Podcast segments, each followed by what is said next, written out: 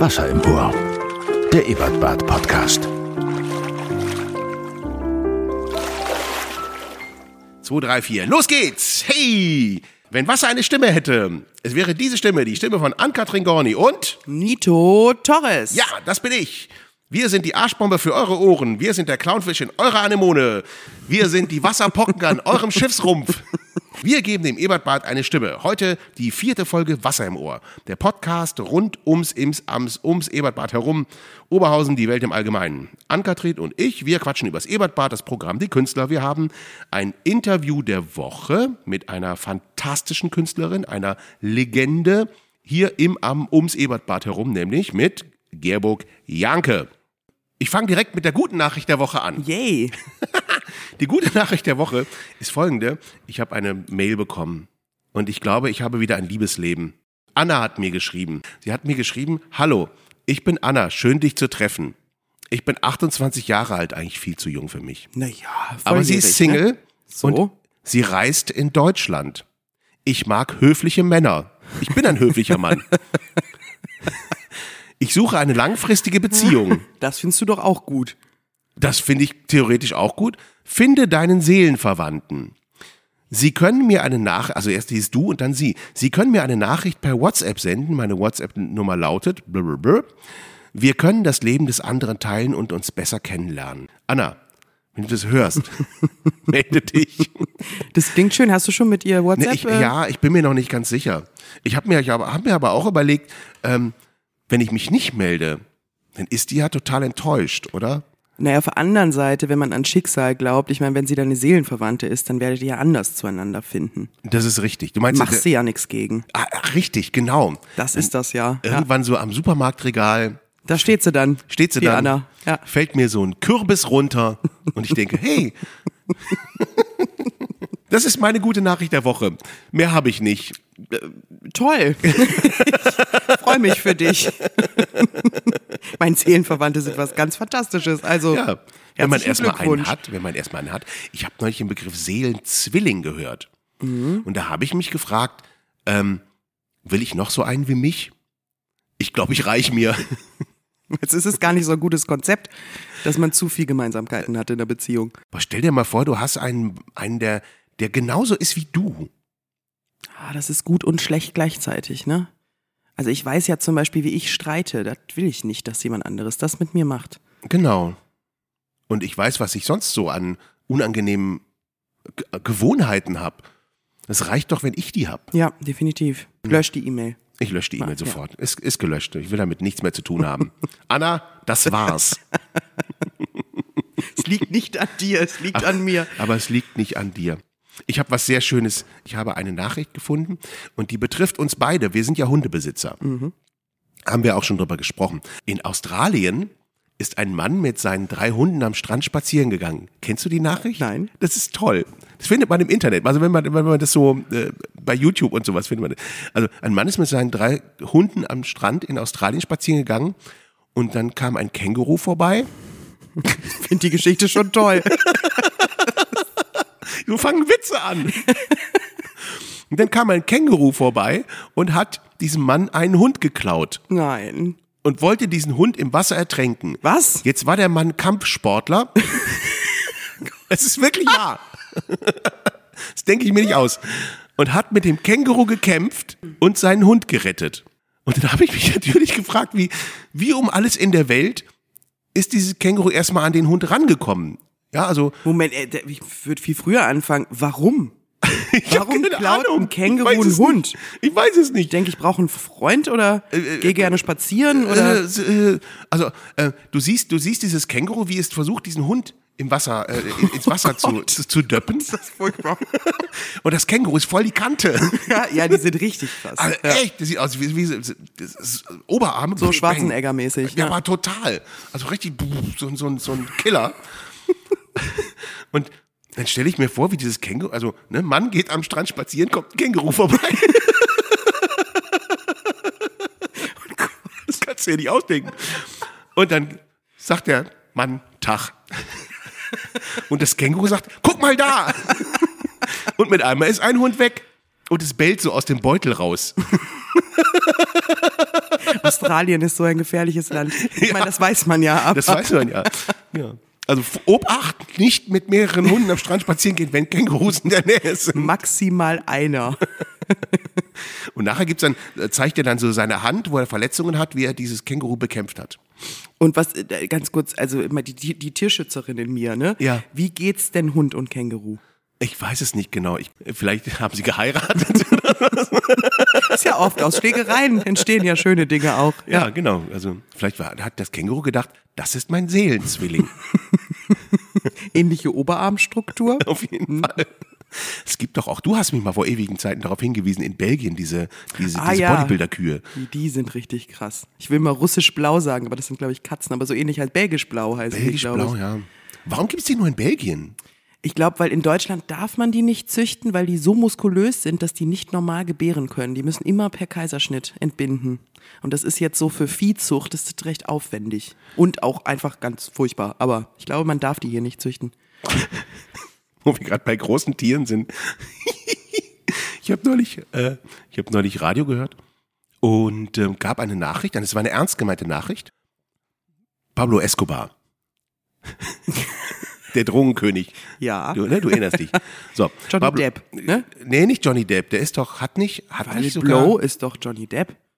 Ist doch scheißegal. So, Pablo Escobar, dieser Drogenkönig äh, König in, in Kolumbien, hatte einen Privatzoo. Der war so reich, dass er sich einen Privatzoo hat leisten können. Irgendwann hat die Regierung Pablo Escobar ausgeschaltet. Und dann haben sie das verwildern lassen. Oh nein. In dem Zoo gab es zwei Nilpferde. Oh nein. Und jetzt hat Kolumbien eine Nilpferdplage.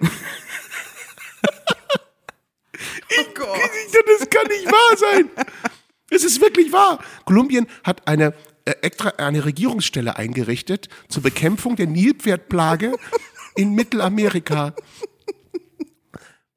Gott, und die sind auch noch so gefährlich. Ja, die sind super gefährlich und äh, reihenweise hauen die Leute aus dem Booten. Ähm, und, das, und jetzt gibt's drei Möglichkeiten, die die haben. Also es wurde äh, ein Interview mit der mit der äh, Regierungsstellen Nilpferdbeauftragten, der ja. Nilpferdbeauftragten wurde wurde äh, eingespielt. Es gibt drei Möglichkeiten, wie sie gegen diese Nilpferde vorgehen. Erstens, ähm, die haben ja keine Fressfeinde. Ne? Die sind einfach zu groß. Da ist nichts. Da ist ja niemand, der die aufessen kann. So, selbst die größte Python im Amazonas denkt sich, Nö. Boah, ne, drei Wochen Bauchschmerzen meine ich. so, äh, äh, man kann die totschießen. Das wollen sie nicht. Man kann die, ähm, also das, die werden dann äh, ähnlich wie hier der Problemwolf. Also teilweise sollen die, sollen die auch, sollen die auch äh, radik, wie heißt das? Äh, aktiv entnommen werden. So heißt das, glaube ich, im Amtsdeutsch, wenn man Wölfe totschießt. Die werden dann aktiv entnommen. So, Der, der, der, Natur. der Natur, dem Leben, Ja, ja. ihrem, was auch immer. Und dann gibt es noch die Möglichkeit, äh, die an Zoos zu verschenken. Dazu muss man die einfangen. Das ist scheiße für so ein Nilpferd. Nach Stuttgart. Was soll das hier? Das spricht doch gar kein Ja. Deutsch. Quatsch. So. Machen Nein, um nicht. Gottes Willen, das kann, nein, nein, nein, wir lassen doch, keine- wir lassen doch keine Südamerikaner ins Land. Gottes Willen. Und dann, das dritte ist die, die ähm, äh, Sterilisierung. Das ist also eigentlich die bevorzugte Methode. Das Problem ist, die Wie, bei der wie, so bei, wie so bei äh, freilaufenden Straßenkatzen Ja, genau. sowas, ne? Ja, genau. okay, Wie klar, mit Nilpferden, sicher. Mit ja. Nilpferden. Das Problem ist, diese Viecher sind so gefährlich und so groß und die Haut von den Nilpferden ist so dick, die, die kriegen die nicht mit normalen Betäubungspfeilen. Also überlegt man sich, wie man diese Nilpferde halt so quasi im, im Schlaf oder so, also wie man die jetzt halt sterilisiert. Also Mhm. äh, dann stelle ich mir vor, wie man so, gibt dann so bei, Aldi diese Hochentaster. dann, Pedro, komm! Wir haben ihn gleich. Psst, leise. Zzz, Zack, so wieder einer weniger. Guter Job, oder? Was machst du? Ich kastriere Nilpferde. Eine Nilpferdplage. Die haben wir ja auch, wenn du Ich weiß, was du sagen willst. du hier im Sommer mal am Rhein-Herne-Kanal guckst, Ja. an den Badestränden oder sowas. Wir kommen zum Ebertbad zurück. Wir haben keine Nilpferdplage. Wir hatten, und da, auf die müssen wir jetzt eingehen, wir haben schon lange nicht mehr über eine Eigenproduktion gesprochen, nämlich unsere zweite Eigenproduktion. Das war Kalte Kolz und heiße Herzen. Das war seiner Zeit voraus. Wir waren Es war so durchgeknallt. Das war es war wirklich so. wirklich große, unglaublich durchgeknallte Scheiße. durchgeknallt. Ich habe von, ich hab von äh, Heinz-Peter und von Carlos habe ich eine Sprachnachricht dazu bekommen. Warte mal, die spielen wir mal gerade ab. Ja, kalte Kolz und heiße Herzen. Ha, das war eine durchgeknallte, geile Scheiße. Ich habe ja drei Rollen gespielt, also wir alle haben ja mehrere Rollen gespielt, aber meine Rollen waren Horst, Ingrid Haber und der Indianer Fleischige Mütze. das einzige Mal, wo ich meine eigene Frau spiele, das war ja so, dass wir vor der Pause äh, uns Männer spielten und dann danach äh, die äh, Frauen und es war definitiv eine Erfahrung, rauchend mit einer Perücke, die wirklich äh, mich zu meiner, eher meine Mutter machte. So sah meine Mutter wirklich früher aus. So, und jede Figur hatte ihre eigene schöne Blödheit. Horst war ja selten dämlich. Ingrid war einfach nur durchgeknallt. So ein Flintenweib. Ich bin ja dann auch mit einem, mit einem Pfeil durch die Gegend auf die Bühne gekommen im Kopf. Das war, das war schon geil. Dann fleischige Mütze, der war ja wie alle Indianer hackedicht und hat viel, viel schönen besoffenen Schrott erzählt. Und dann am Fensterrahmen zu stehen und ein bisschen wie Giorgetti zu singen, Männer sind Schweine. Zug, Zug, Zug, Zigarette, weil ich vielleicht den Text wieder vergessen habe. Das ist nämlich bei mir äh, mit Singen und so, ich weiß nicht, das kommt wahrscheinlich aus der Kindheit, weil man mir im Musikunterricht gesagt hat, du kannst es nicht, lass es. Und ich hab's irgendwie dann immer wieder nicht lassen können oder es wurde mir aufgetragen zu singen. Auf jeden Fall äh, war das dann auch spannend, weil wir ja mehrere äh, Songs hatten. Und das Geilste an der ganzen Sache war im Endeffekt beim Spielen, wir hatten ja teilweise drei Kostüme übereinander an, damit man die schnellen Wechsel hinbekommt. Und das äh, war eine Schwitzorgie vor dem Herrn. Da hat man wirklich Gewicht verloren nach der Veranstaltung. Das war besser als diese Frischhaltefolie in ganz oder gar nicht. Es hat geholfen. Es war einfach nur ein Riesenspaß, das Stück, und es war durchgeknallter Mist. Heinz-Peter hatte einen Pfeil im Kopf. Damit hat er den halben Abend verbracht. Aber so ganz schlecht, ne? Ja. An so einem Haarreifen. Ah, und ich Ja. erinnere mich noch, wie er dann irgendwann sagt, oh, und ich dachte schon, ich hätte meine Tage. Ach, ja. Und es gibt ja die, die, die Idee, da, dass irgendwann wird es stattfinden, machen wir daraus nochmal. Ja. Es wird ein Revival geben. Es gibt ja das Irgendwann. Bühnenbild gibt es so nicht mehr, aber es gibt noch alle Kostüme. Und äh, den Sattel. Der Sattel, der Sattel war ja ab da gefühlt dann in, In jedem jeder Stück. Produktion. Oh fuck, es wird wirklich sehr langweilig gerade. Was kö- äh, Nito, holst du bitte deinen Sattel? Der Nito bereitet Ich, Publik, Publikum, Publiken. ja, Pu Publiken, besonders bin- weibliches. Ich bin, ich bin genau für diese Szene geboren. Exakt für diese Szene. Es gibt ein sehr schönes Zitat von Mark Twain. Das liebe ich wirklich sehr. Ähm, es gibt zwei wichtige Tage im Leben eines Menschen. Äh, der Tag, an dem er geboren wird und der Tag, an dem er weiß, warum. Und bei dir war es Bei mir dieser ist es Tag. der ja, Tag. Es war der Sattel. Der Sattel. Absolut. Unbedingt. Der Sattel. Wir haben ja heute Gerburg im Interview und du machst ja noch andere Dinge mit Gerburg, richtig? Ja, ich äh, bin äh, Gerburgs Bürovorsteherin.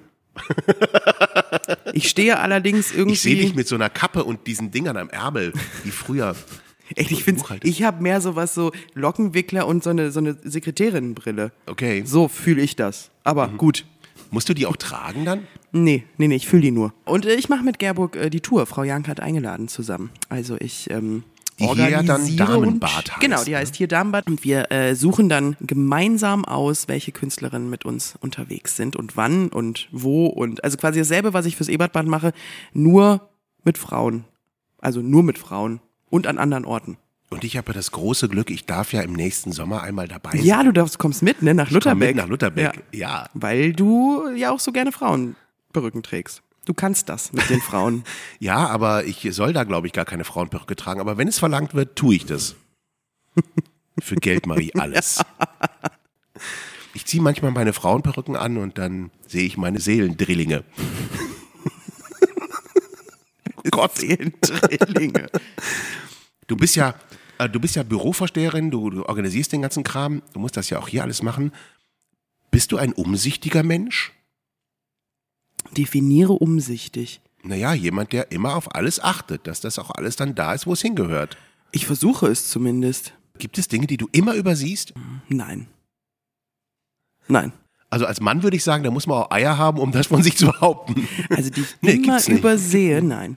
Also es gibt äh, sicherlich, ähm, es gibt manche Situationen oder so, die eintreffen, weil ich nicht früh genug an irgendwas gedacht habe. Aber dass es irgendwas gibt, was ich grundsätzlich immer, nein. Wollen wir langsam mal über das Programm der Woche sprechen? Wir starten mit dem 20. November.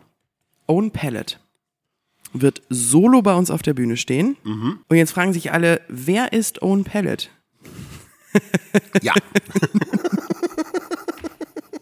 Own Palette hat äh, komponiert, arrangiert und produziert für so ungefähr jeden. Also wirklich jeden. Von über die Pet Shop Boys, R.E.M., Taylor Swift, ähm, Frank Ocean, also wirklich alle. Und ähm, die macht richtig großen Die richtig Nummern. großen. Ja, also so richtig, richtig, richtig groß. Und steht mit Violine auf der Bühne. Also Violine und Gesang. Und es ist so eine Mischung aus ähm, Indie, Folk, einfach eine, ein super spezieller Abend. Ich glaube, dass das wahnsinnig intensiv und sehr, sehr besonders wird. Ja, ich muss äh, dahin mit meiner Tochter. Wegen Taylor Swift, ne? Wegen Taylor Swift, Weil da mal Tochter- jemand auf der Bühne steht. Der schon mal mit Taylor Swift in einem Raum war. So. So, sie wird mit Taylor Swift in einem Stadion sein nächstes Jahr und viel Geld dafür bezahlen. Am 21. November haben wir den Poetry Slam. ah, Best of Slam. Ähm, das ist ja bei uns kein normaler Poetry Slam, sondern quasi die Besten der Besten äh, tragen vor. Und es ist kein Wettkampf. Normalerweise sind Poetry Slams ja Wettkämpfe. Bei uns im Ebertbad nicht. Bei uns ist einfach nur genießen, zuhören. Super besetzt. Sebastian 23 führt durch den Abend. Machen wir schon seit vielen Jahren. Sehr, sehr empfehlenswert. auch ein toller Mensch, Sebastian Total. 23. ja. Ähm, am 22.11. am Mittwoch schon wieder Musik. Jochen Distelmeier mit seiner Akustik-Solo-Tour. Blumfeld. Blumfeld, tatsächlich. Ja, also deutsche Texte. Und der war am 10. November 1999 mit Blumenfeld im Ebertbad. Und falls irgendjemand da draußen Originalbelege hat, dass er da war an diesem Abend, der kommt auf jeden Fall umsonst rein. Weil es ist ja quasi ein 24-jähriges Jubiläum für Herrn Distelmeier. Am 23. Dennis aus Hürth. Dennis aus Hürth haben wir immer zitiert. Oh, das reimt sich ja fast. ich möchte den wahnsinnig gerne interviewen, aber ich habe Angst vor diesem Interview, weil ich nicht weiß, ob ich nicht die ganze Zeit einfach nur durchlache. ich liebe es heiß und innig. Und Dennis Man kennt ihn so von eine- 1 Live, ne? Man kennt ihn von 1 Live und ähm, natürlich aus äh, Switch Reloaded. Stimmt. Verheiratet mit Ja. Larissa, gespielt von Martina Hill. Ja. Am 24. kommt die wunderbare Nessie Tausendschön zu uns. Ja. Also die meisten werden sie kennen, die das Ebertbad kennen, denn sie ist seit gefühlt immer, kommt sie einmal im Jahr ähm, und ist so herrlich, herrlich durchgeknallt ähm, und gleichzeitig so poetisch, hat eine tolle Stimme und hat ihren äh, Gitarristen aus Kanada, William Mackenzie, dabei. Nessie Tausendschön, die hat ja auch, ähm, die macht ja hier das, das Kabarett-Festival. Genau, WDR 5 Die- Kabarettfest, WDR ja. 5 Kabarettfest und sie hat, glaube ich, alle Preise, die man sich Mit vorstellen Sicherheit. kann. Ähm, alle, alle Salzburger Stiere und deutschen Kabarettpreise, die man, die man kriegen kann, hat die Frau eingesammelt und Und mit Recht. echt eine Gewalt auf der Bühne. Ja, total. Ja. Das macht wirklich große Freude. Ja. Also, Hinda. Am 25.11. Kai Magnus Ding und das Spardosen-TZ. Ah, So. Sehr Ja. gut gelernt. Unter Weihnachtsmännern. Mhm. Das Weihnachtsprogramm. Wir starten damit quasi in die Vorweihnachtszeit. Am 25. November. Es Gott. ist soweit. Hast du schon Geschenke? Auf gar keinen Fall. Oh, scheiße. Ey. Aber ich schenke auch einfach nichts dieses Jahr, habe ich beschlossen. Aber also das das, sagt man- man immer, aber ich mache das dann auch wirklich. Aha. Okay. Große Entspannung. Du kannst das nicht, du hast halt Ich, Kinder. kann, ich habe ne? Kinder, Ja. das geht nicht. Also ich, ich, ich, ich spare schon seit dem letzten Weihnachten auf Geschenke. Aber Kinder, es gibt tolle Geschenke vom Christkind dieses Jahr. Habt ihr ein Christkind oder wie habt ihr das gemacht? Bei uns kommt auch das Christkind, also kam, ja. Aber wie alt sind deine Töchter nochmal? Äh, 13 bis 22. Und habt ihr da schon mal drüber gesprochen, dass das, ähm, Meine Kinder gehen an Heiligabend, ähm, wenn das Christkind kommt, dann gehen die alle ins Dachgeschoss und gucken, ob sie den Schlitten sehen. Und dann sehen die da oben, ah, guck mal da, ich hab's gesehen, ich hab's gesehen. Und ähm, dann müssen sie sich auf der Treppe aufstellen, bis das dann raus war. Und dann liegen Federn auf dem Fensterbrett. Das volle Programm. Federn von den Flügen? Bei uns lag immer nur Glitzer. Unser, Aber- unser Christkind war mehr so ein Travestiekünstler wahrscheinlich. Ja, ich habe auch noch diese Christkind-Perücke. Selbstverständlich. Da liegen dann Haare auf dem Fensterbrett. Schön, das macht ihr dann, bis die 40 sind, ne? Das mindestens. Ja, mindestens. Ja. Mindestens. Finde ich gut. Na klar. Also alles andere wäre doch, wäre doch, ich möchte Gelogen auch. Wär doch. Ich will die doch nicht, ich will die doch nicht äh, desillusionieren. Ist ja die ganze Kindheit im Arsch. Absolut, absolut. Die muss so lange wie möglich. Ja. Genau. Ja, genau, Vorweihnachtszeit. Kein Magnus Ding. 25. November. Und am 26. Ähm, Wilfried Schmickler. Es ist das zweite Mal, dass er mit diesem Programm bei uns ist. Ähm, und es ist zum Niederknien. Dieser Mann ist aber auch einfach zum Niederknien. Er ist wirklich, ähm, ich finde, eine moralische Instanz auf deutschen Bühnen. Ähm, ich höre ihm unglaublich gerne zu. Kaum jemand redet so schnell und mit so einer Wucht klatscht er einem Wahrheiten um die Ohren. Ähm, und das trotzdem so, so modern eigentlich. Also das, was er sagt, ist wirklich absolut zeitgemäß toll. Also ganz, ganz toll. Ich bin großer, großer Fan. Auch jemand, mit dem ich mich sehr gerne mal unterhalten würde. Und auch noch so nett. Der ist auch noch richtig auch noch nett? Ja, ja, ja, der ist richtig nett. Ich war nämlich mit ähm, Gerburg hatten wir eine Männertour mit ähm, Fritz Ekenga. Auch ganz bah, nett. äh, mit Stoppock. Ebenfalls, ebenfalls sehr, sehr nett. Und Wilfried Schmickler. Ähm, und da hat uns nämlich Herr Schmickler zum Abschied, also zum Abschluss dieser Tour, hat der Gerburg und mir Blumen mitgebracht. So ist der nämlich. Ja, so sind wir Männer. So ist Wilfried Schmickler. Okay, na gut. Das war's mit der Woche. Das, Das war das Sonntag. Programm der ja. Woche. Und eine viel, viel bessere Überleitung könnte ich überhaupt gar nicht kriegen, denn jetzt kommt das Interview des Tages, das mit Gerburg Janke, und die erzählt auch lustigerweise genau von der Geschichte. Wirklich? Ja, von, Oh von, von eurer Tour mit, mit Schmickler und Blumen? Ikenga. Nee, nicht von den Blumen, aber von Schmickler, Ikenga und, äh, und Stoppock. Stoppock, ja. Genau. Okay, das hören wir uns jetzt mal an. Gerburg Janke.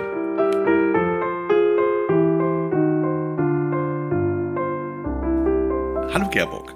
Hallo Nito. Ich bin ein bisschen tatsächlich, ich bin jetzt tatsächlich aufgeregt, weil, weil ähm, wir kennen uns ja schon so lange. Ja. Und jetzt muss ich dich Sachen fragen, die ich hoffentlich noch nicht weiß.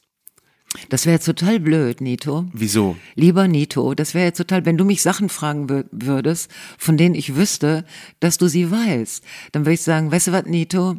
Weißt ich gehe mal schon. eine rauchen und du erzählst die Antwort selber.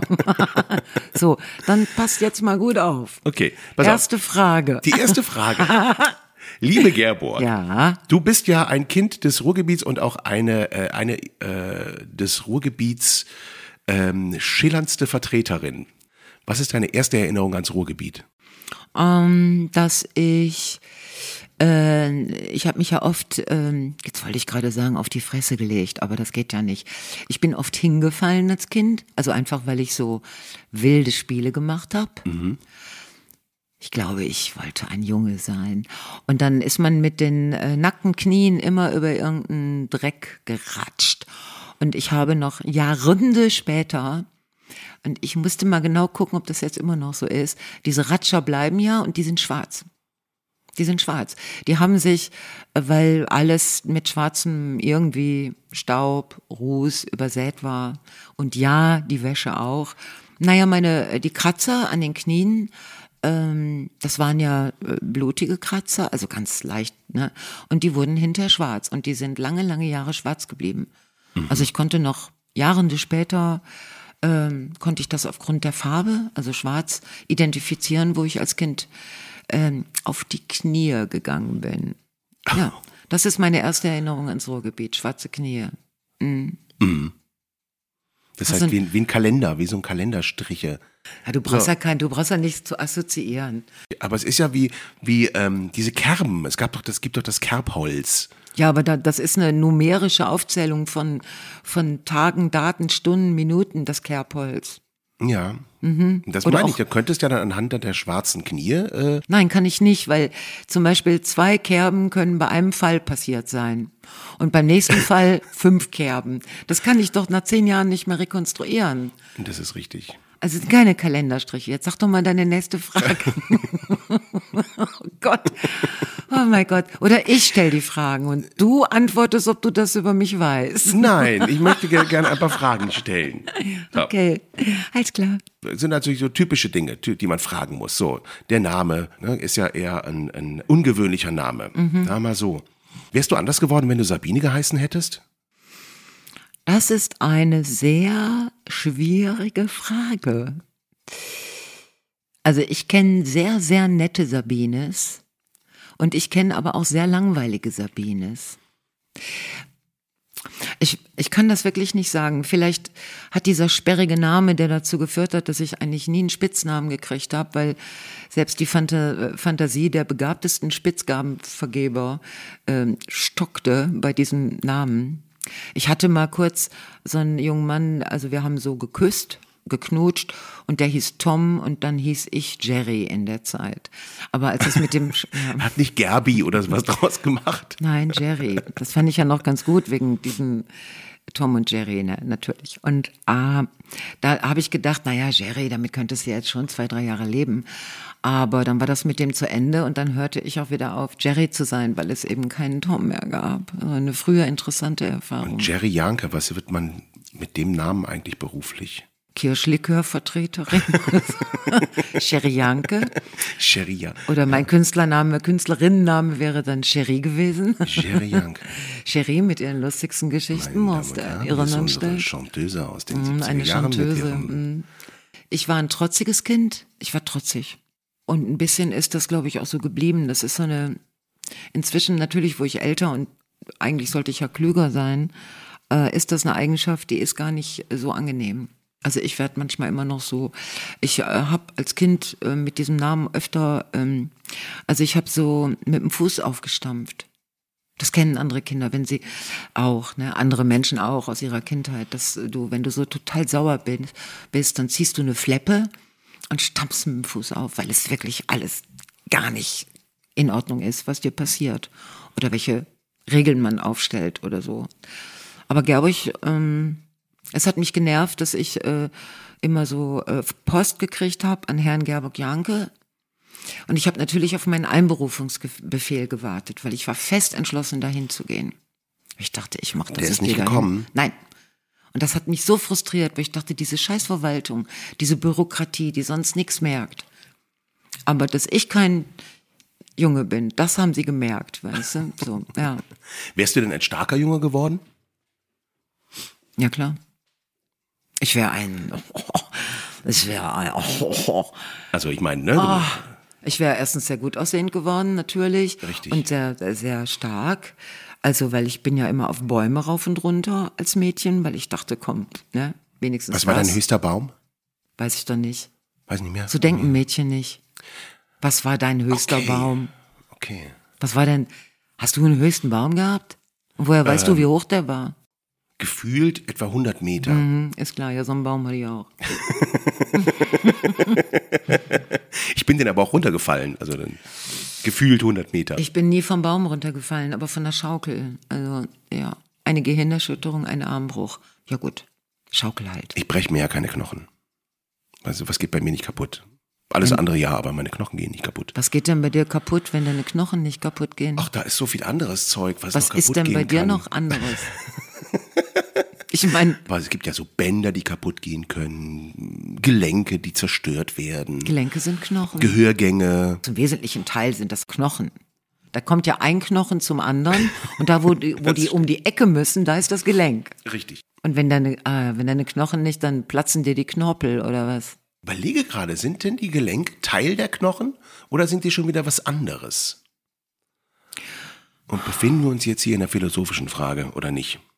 Ich glaube, dass die Philosophen noch nie genau rausgekriegt haben, wie man Arthrose heilt, zum Beispiel. Obwohl, das wäre mal was. Es gab doch diesen alten Griechen, Arthrosis. Der saß doch in diesem Fass. Ich glaube, das vor ist. Obelix und Asterix. Das ist der neue Arthrosix, der da vorkommt. Okay. Gelenk nix. Oh, Gelenk nix. ah, okay, dieser Ähm, Name, ja. mm. Gibt noch andere Fragen. Und zwar, Also- du hast doch jetzt noch ein Foto gepostet mit dir als Straßenclown. Ja, ich habe ähm, ich habe bei Facebook äh, als Werbung für ähm, für den Podcast, den Lisa und ich miteinander machen, Lisa Feller und ich, shout out to Lisa, ähm, habe ich jetzt mal ein sehr frühes Foto aus der Zeit, wo Misfits so eine so eine Straßentheatergruppe war, ne? also fünf Frauen auf dem Weg, also Straßentheater und ähm, und da habe ich gedacht, komm, weil, weil Lisa und ich unter, haben uns unterhalten über sehr junge Comedians, also Frauen und wie, wie toll die teilweise sind oder auch nicht und äh, mit welchen Themen die sich beschäftigen und so. Und dann habe ich plötzlich so in den alten Bildern ähm, nachgeguckt und habe dieses sehr alte Foto und habe ich gedacht, komm, irgendwie ist das auch ganz zauberhaft. Weißt du noch, was das war? Ja, ja, sicher. Wir haben Romeo und Julia gespielt. Als Straßentheaterstück. Also wir hatten damals den Vorteil, wir waren fünf Frauen, wir sahen unglaublich geil aus. Also wir waren jung. Ne, und wir hatten von nix eine Ahnung. Wir haben uns auf die Straße gestellt und ein einstündiges Stück aufgeführt. Bis wir erstmal begriffen hatten, dass man die Menschen nicht nach dem Stück abkassieren muss, sondern vor dem Showdown. Das hat schon mal, das hat schon mal zu so einer bitteren Armut geführt über Tage, weil wir dann hinterher überlegt haben, ja, wir müssen, bevor wir, also wir müssen die früher abkassieren und dann dazu sagen, dass da jetzt was ganz Tolles kommt. Ne? Und dann wird es besser. Aber wir haben das auch, wir haben das wirklich, wir haben Romeo und Julia erzählt. Und Stefanie Überall und ich waren die beiden Clowns, die alles immer ständig erklärt haben und, und die dann auch für die, für das Weiterentwickeln der Geschichte zuständig waren und so. Äh, Das war ganz schön. Also, Thema Kreativität. Beschäftige ich mich in letzter Zeit sehr mit. wieso du bist, Bist du doch, ordentlich? ich ordentlich? Ja. Nein, leider nicht. Also welche, welche Art von Ordnung brauchst du, welche Art von kreativem Chaos brauchst du? Du hast gerade ein Stück geschrieben, inszenierst du gerade. Wie viel Ordnung brauchst du in so einem Ich bin sehr schlecht in Ordnung. Ich, ähm, ich bin, ich finde mich sehr unordentlich. Meine Steuerberaterin sagt, dass das, was ich ihr da jeden Monat schicke, ich muss ja monatlich meine Unterlagen zur Steuerberatung geben, dass sie das im Vergleich zu vielen anderen Mandantinnen, die sie hat, äh, sehr ordentlich findet. Ähm, Ich weiß nicht, das ist jetzt aber auch nicht so schwer, weißt du, so Rechnungen und also so. Aber ich bin auf dem Schreibtisch meines äh, Rechners. Das ist ein roter Kater, der jetzt nach draußen will. Entschuldigung. Ja, das war eindeutig, Alter. Komm, und ab mit dir. Es ist aber doch einiges los hier. Ja. Also auf dem, auf dem Schreibtisch meines Rechners ist totale Unordnung, weil ich weiß nie, wie ich die Ordner nennen soll. Und dann nenne ich die irgendwie komisch. Und dann, wenn ich dann etwas suche, dann muss ich alle Ordner durchgucken, weil ich mich nicht erinnere, in welchen Ordner ich das denn getan habe. Also weil ich das nicht mehr zuordnen kann. Das ist sehr kompliziert. Ich kann, äh, also ich habe ja jetzt ein, ja, ein Stück geschrieben und dann habe ich immer so bestimmte Dinge gesichert, damit ich das habe, ne, um dann den nächsten Schritt zu gehen. Und dann habe ich die aber nicht beschriftet. Also dann weiß ich nicht, ist, war das jetzt Schritt sechs oder sieben oder acht oder was war denn jetzt der aktuellste oder so? Ich bin sehr unordentlich. Aber wenn du sowas erarbeitest, gehst du dann, das interessiert mich jetzt wirklich, auch, äh, auch persönlich, gehst du dann ähm, ähm, in irgendeiner Art und Weise geordnet vor? Nein. Einen Schritt nach dem nächsten? Nein, ich weiß- so piu, piu? Ich weiß ja noch nicht mal die Schritte. Also ich habe noch nicht mal die Schritte. Ich habe, ähm, also das ist jetzt das erste Mal, dass ich ein ganzes Stück alleine geschrieben habe. Ich arbeite sonst immer in Gruppen. Ich schreibe für mich, für mich meine äh, meine Texte selber, aber das sind ja alles, sagen wir mal, das sind so Texte zwischen sechs und 14 Minuten, ne, die man schreibt, weil ich ja meistens durch Programme führe. Oder du erinnerst dich, als wir äh, dieses geile Gott- und Teufel-Stück gemacht haben, äh, da haben wir sehr lange auch zusammen an Texten gefeilt. Also dann befand ich mich in der Gruppe. Und wir haben auch gemeinsam deine Texte uns angeguckt. Wir haben uns gemeinsam die Texte angeguckt, die ich alleine spreche. Also das war eine Gruppenarbeit. Und in Gruppen bin ich viel besser und viel strukturierter. Aber alleine gelassen werden mit einem Stück, wo ich denke, ja, weißt du, du kannst so anfangen oder so anfangen oder anders anfangen. Und dann sitze ich da und denke dann, dann fange ich erstmal gar nicht an. Dann mache ich mir einen Rosinenstuten mit ganz viel Butter stattdessen. Oh ja, das mag ich auch gerne. Gut, kannst du gleich haben, wenn wir hier mit durch sind. Geil. Auf der Hand. Hast du Honig? Ja. Oh. Ich kann da auch noch Honig drauf tun. Na guck, geht doch. Also ich finde mich selber unordentlich und mein Kopf ist manchmal auch durcheinander, weil ich dann, ich hatte für dieses Stück, was ich jetzt da am Theater inszeniere, so viele Themen gesammelt, also aus Büchern, aus Artikeln, aus Telefonaten mit anderen Menschen, die aus dem Osten kommen und so. Da, äh, und dann die Entscheidung, äh, weißt du, wenn du dich dann, du musst dich ja auf irgendein Gleis bewegen und da weiterfahren. Und ich bin wochenlang bin ich mehrgleisig gefahren. Dass ich dachte, ja, wenn ich darüber rede, dann muss ich dann da und dann, und das hat mich wahnsinnig gemacht. Also ich konnte nachts nicht einschlafen, weil ich dachte, ey, was ist denn jetzt wirklich wichtig? Und so, äh, letzten Endes, am Ende war es eine Sache von zwei Stunden. Das eine rauszuschmeißen und das andere zu behalten ich hoffe, es waren die richtigen Entscheidungen, aber Ordnung. Also für die Leute, die jetzt keine Ahnung haben, wovon wir hier reden gerade, ähm, du inszenierst gerade am Theater ein Stück- Stück, was ich selber, was ich geschrieben richtig mit dem Titel Zwei halbe Leben. Das kommt am 30.11. habe. Ja, genau. zur Zur Premiere. Es gibt aber dann äh, auch im Dezember gibt es vier Termine, äh, wo es nochmal gespielt wird. Also wenn man sich da ähm, jetzt machen wir natürlich Werbung fürs Theater, ne? Es ist ja ein Ebert Bad Podcast. Naja, wir reden über dich erstmal. Ah, wir reden über mich.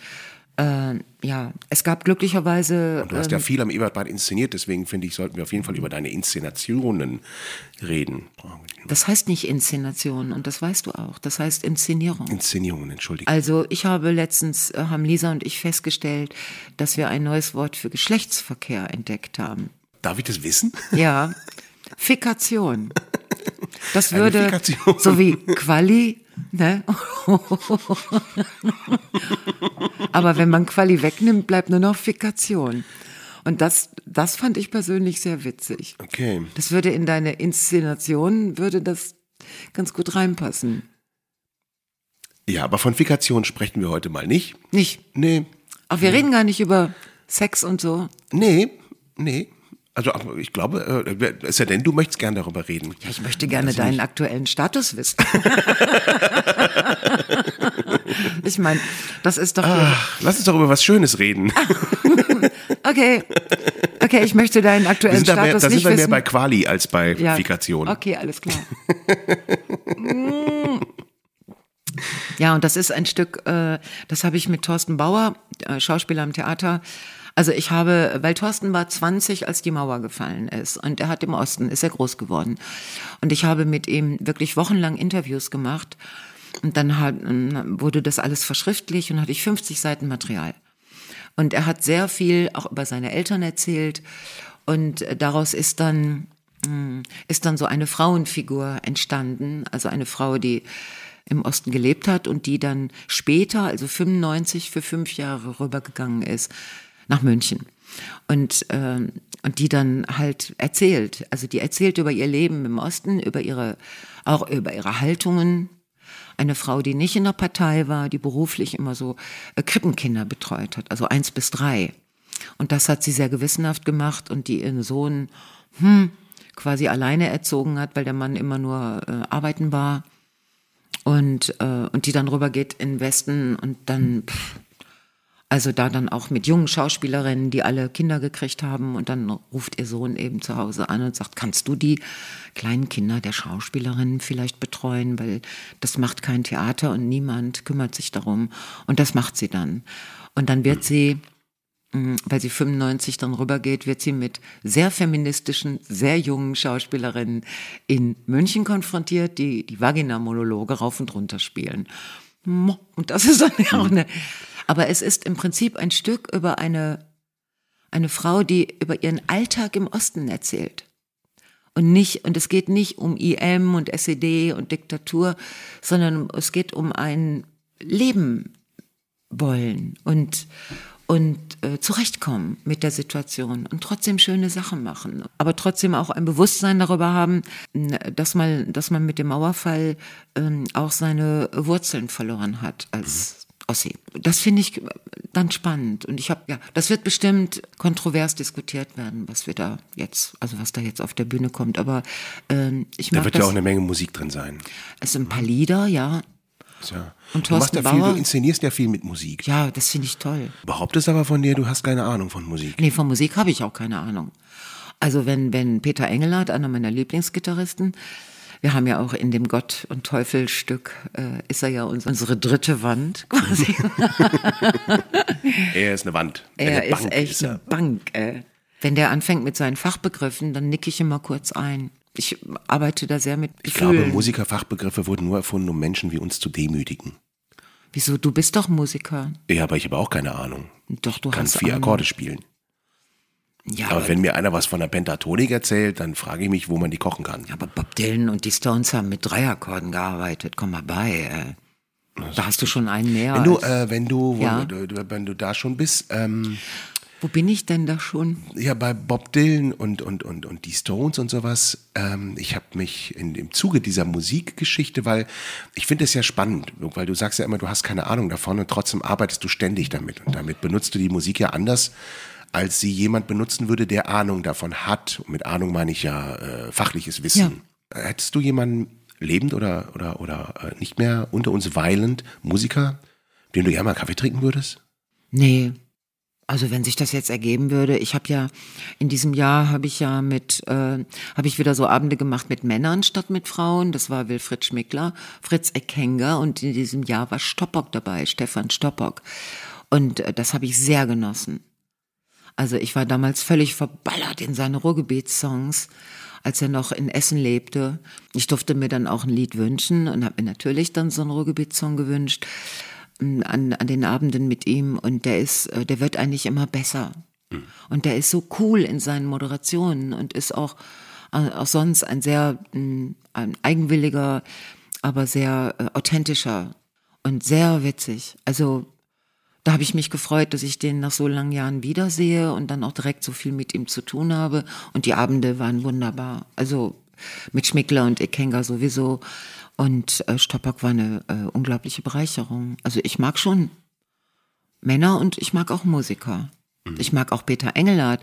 Aber wenn der anfängt zu erklären, dann... Hm, ne? Ich mag auch Manny Miketta. Es werden ja jetzt so auch so, so die, die, diese großen Musikacts, die sind ja auch durchinszeniert bis zum geht nicht mehr. Mhm. Würdest du sowas mal machen? Nein. So eine, Wie was heißt machen? so eine Riesenshow inszenieren. Nein. Zu sagen, hier, komm, Nein. da kommt. Nein, interessiert mich nicht.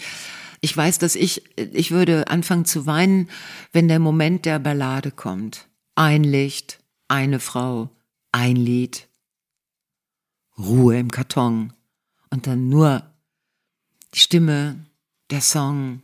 Das wären die Momente, weißt du, wenn, wenn mh, irgendwelche Artistinnen, ähm, die dann nebenbei auch noch singen können, mit Riesenschaukeln durch eine ganze Halle fegen, ähm, das interessiert mich nicht. Das ist ein super Show-Act, ja, klar. Aber das würde mich gar nicht reizen. Ich war ja, ich, habe ja in der Schalke, Schalke Arena habe ich Udo Lindenberg gesehen damals. Das war auch schon toll. Der ist auch mit sowas Fliegendem, so eine Art Rollator, ist der von oben angeflogen gekommen und ist dann ganz sanft auf der Bühne abgesetzt worden. Und das fand ich cool. Also so dem zuzugucken bei der Arbeit. Aber letzten Endes, als dann irgendwie äh, 60.000 Menschen Cello gesungen haben, das war der größte Moment. Willst du, hast du so einen Musikertraum? Jemand, den du gerne treffen würdest und mit dem vielleicht sogar, Freddie Mercury. der war bestimmt nicht unanstrengend. Bestimmt nicht, Mhm. bestimmt nicht, aber auch eine, unglaublich tolle Figur auf der Bühne. Jemand, den man spürt, wenn er den Raum betritt. Gott, ey, war das interessant. Ja, gut, mm, okay. Was du total gut kannst, ist ja, du kannst dir Namen von Schauspielern merken und Schauspielerinnen, die in bestimmten Filmen. Du weißt dann den Filmtitel und du weißt, wer da mitgespielt hat. Und ich bin jedes Mal völlig geflasht. Kann man mit dir Filme zweimal gucken, weil du das Ende nicht mehr weißt? Ja. Absolut. Ich brauche manchmal, also ich habe das, ich habe dieses James Bond Syndrom, ne? Der Film fängt an, also besonders die alten, und ich guck und ich denk dann, habe ich noch nie gesehen, ist ja irre. Mal gucken. Und dann so nach sechs Minuten fällt mir auf, dass ich den Rest auswendig kann. Also Spätestens wenn Gerd Fröbe kommt, dann denkst du, ah, das ist aber wirklich nur bei James Bond so. Bücher? Merkst, du- merkst du Ähm. dir Bücher? Du liest ja sehr viel. Nein, ich lese nur, ich, ja, das macht vielleicht den Eindruck, aber Das interessiert mich jetzt auch wirklich.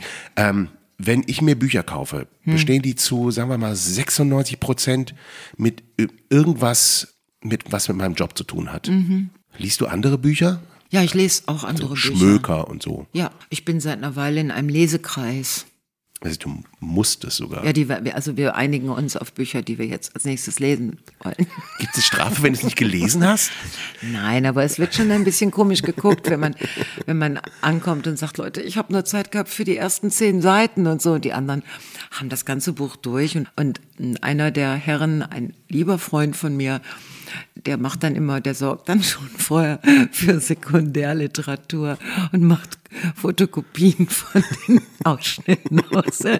Und dann fühle ich mich an meine ganz frühen Seminare erinnert, also oder auch Schule, wenn dann, wenn du so dann auch die Sekundärliteratur zu dem Buch berücksichtigen musstest und dann so Fotokopien, Ausschnitte. Ne? Also das ist für mich dann sofort hat so einen Prüfungscharakter. Hast du es mit Klassikern? Ich mit Klassikern? Nein. Ich hab nicht. Überlege, was ist ein Klassiker? Nein, habe ich nicht. Buchladen und du hast so einen schönen ledergebundenen, Nein. so ein Buch, wo du Nein. denkst, oh, so schön, das muss man in der Hand halten und dann Nein. ist es aber Dantes Komödie oder Ich so. habe das so mit Kalendern. Ich bin ja analog, ich kaufe mir jedes Jahr einen neuen Kalender und da stehe ich dann im Kalenderladen und dann gleiten meine Hände zärtlich über Einbände und ich denke, boah, soll ich mir den Kalender kaufen oder den Kalender? Aber das, Entschuldigung, so ist es ja auch mit Notizbüchern. ja, Notizbücher müssen ja auch, schön sein. Und dann musst du genau überlegen, was schreibst du auf die erste Seite? Was hat genug Würde, um auf dieser ersten Seite zu bestehen? Und meistens schreibst du draus 11.30 Uhr Probenbeginn. Dann steht das da. dann steht da immer, hallo, liebes Tagebuch, Mhm. Ja, genau. Komma, Ja. heute habe ich. Oh. Und dann hört's auf. Schreibst du Tagebuch? Ja, Echt? ja, ja, schon eine ganze Weile. Puh. Also auch, auch nicht jeden Tag, aber doch regelmäßig und das äh, kann ich jedem nur ans Herz legen. Das Super. macht wirklich, es beruhigt den Tag. So, morgens erstmal was aufzuschreiben. Und ich schreibe sowieso immer dasselbe. Aber, also es werden keine großen Überraschungen in meinem Tagebuch stehen. Ich habe als junges Mädchen Tagebuch geschrieben und Mhm. ähm, das habe ich noch, habe ich äh, aufbewahrt, warum auch immer. Und das ist jetzt echt, wenn ich das jetzt lese, das geht nur um so Sachen. Ich glaube, dass, äh, ich glaube, bin ganz sicher, dass er mich küssen wird. Ein Tag später hat mich noch nicht mal angesehen. Er geht jetzt mit und dann kommt irgendein Name. Also nur über, ich habe nur über so Sachen geschrieben. Ich bin so verzweifelt. Am besten wäre, wenn ich jetzt sterbe dann würden alle traurig sein und würden sich fragen, warum sie nicht netter zu mir waren und so. Aber dann wäre es vorbei und weißt du, so diese, diese richtig äh, präpubertären äh, Mädchengeschichten. Das habe ich gemacht, ja. Ich frage mich auch immer, diese Tagebücher oder Dokumente von, von irgendwelchen großen Geistern, Hm. ob die echt sind. Haben die wirklich das jeden Tag in ihr Tagebuch geschrieben oder ist das irgendwas, was sie sich zurecht gebastelt haben, damit das in die Annalen eingeht? Also die hatten ja noch kein Internet und die hatten keine Rechner.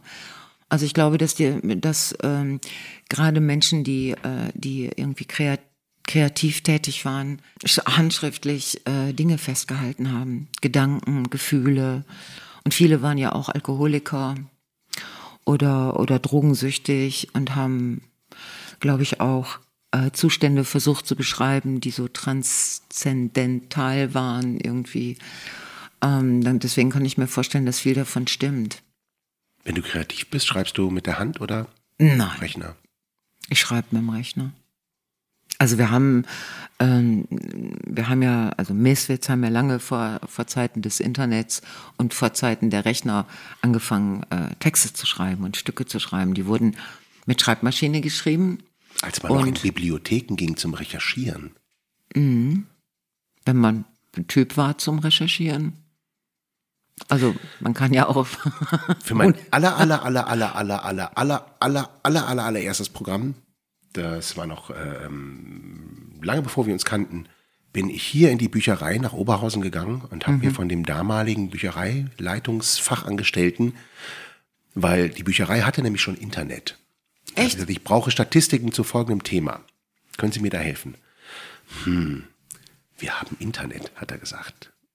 Ich drucke Ihnen da mal was aus. Und dann hat er mir wirklich, boah, keine Ahnung, 40, 50 Seiten hat er mir zusammengesucht übers Wochenende und hat mir einen riesen Stapel an Blättern und Statistiken Das ist ja geil. mitgegeben. Das heißt, du hast ange, du hast dein allererstes Programm gemacht. Äh, da gab es schon Internet. Meine Güte, äh, da haben wir. So wirklich. Naja, Also ich war kenn ja noch Tippex und so. Stadttheaterschauspieler. Ah, okay. Da, da musste ich ja nicht selber denken. Da musste ich ja nur Befehle ausführen.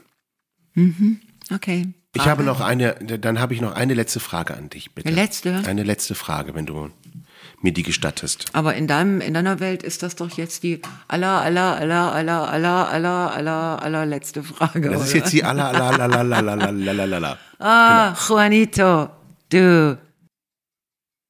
Bist du ein bescheidener Mensch? Hm. Na, ich bin, glaube ich, manchmal großzügig. Ob ich bescheiden bin, weiß ich nicht. Das müssen andere beurteilen.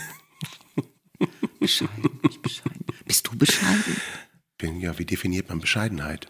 Also ich, ich liebe es schon, wenn ich für etwas, was ich wirklich getan habe und mm, für, für, wofür ich mich angestrengt habe, dass es so wird, wie es dann geworden ist. Ich liebe es, ähm, dafür erwähnt zu werden. Weißt du? Aber das passiert auch meistens.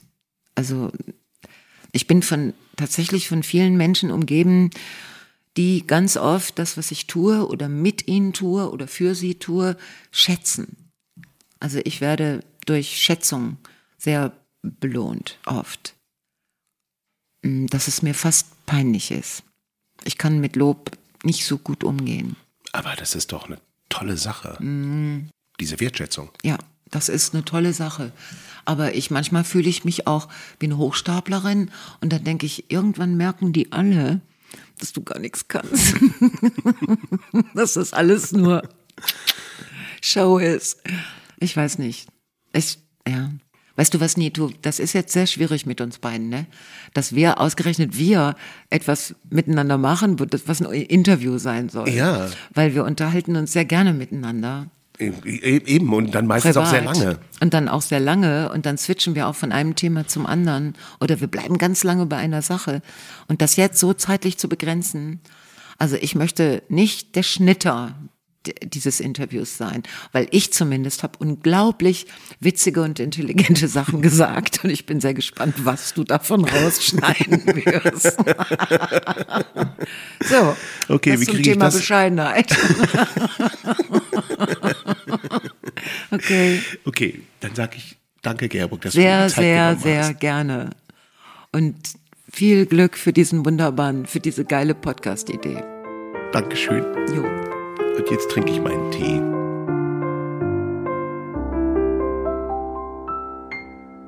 Ich kriege ja auch gerne Blumen geschenkt. Echt? Ja, äh, meine Tochter sagte mal einem, äh, einem ihrer Freunde, äh, dass ich Blumen mag. Dann hat der mir Blumen mitgebracht. Also normalerweise kriegt man ja so als Schwiegervater einen Cognac oder sowas. Du hast Blumen Ich habe bekommen. Blumen bekommen. Oh. Ja, ich habe mich gefreut. Ja. Also wenn mir jemand was Schönes machen, dann bitte schenkt mir Blumen. Du weißt, was jetzt passiert, Nito, ne? Ich hoffe doch. Überall, aus allen Ecken. Genau. Ja. Okay, das war's schon. Wenn ihr uns helfen wollt, wenn ihr uns unterstützen wollt, bitte, bitte sagt es weiter, gebt, lasst eine Bewertung da. Äh, und äh, es gibt ja schon eine sehr gute Bewertung. Die ist von mir.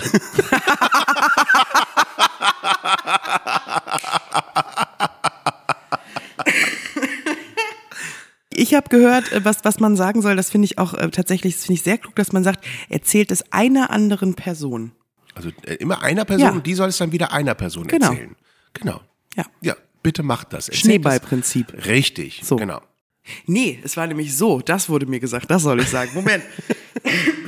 ist ja so, dass Nito und ich, wir machen das ja so gesehen ein bisschen aus Spaß, ne? Das ist also richtig, ist jetzt ja, ja. nicht, dass wir damit, also ganz sicher kein Geld verdienen. Ganz sicher Wir nicht. arbeiten ja in der freien Kultur. Das macht man ja eh nicht mit dem Geld verdienen. Ähm, und deswegen wäre es super toll, wenn ihr uns unterstützt, indem ihr einfach einer Person, auch wenn ihr es gar nicht so gut findet, trotzdem dann halt einer doofen einen Person sagt, dass die es hören sollen und Richtig. abonnieren. Genau. Ansonsten gibt es die üblichen Kanäle, Social Media, Instagram, Facebook. Äh, erzählt es weiter, bleibt uns gewogen, kommt ins Ebertbad. Noch ein Termin, auf den ich hinweisen möchte. Das ist nämlich der 23.12. Ja. Das ist das große Jahresabschluss-Traditions-Beatles-Konzert hier im Ebertbad. Heute Abend, also ich werde jetzt gleich, wenn ich hier aufgelegt habe, ähm, dann fangen wir an zu, zu Soundchecken für Und mein Vogel kann singen. Und das nächste und letzte Album, das wir spielen werden, Let It Be, wird am 23.12. hier im Ebertbad auf dieser Bühne stattfinden. Da treffen wir uns alle und ähm, feiern schön aus dem Jahr raus. Rüber nach Weihnachten. Weil was macht man an so einem doofen 23.12. am Abend? Trinken. Das kann man ganz wunderbar hier. Kann man sehr gut hier, man kann dabei geile Musik Ja. hören und einfach mit anderen Leuten Spaß haben. So, Arschbombe. Arschbombe. Okay. Und Arschbombe!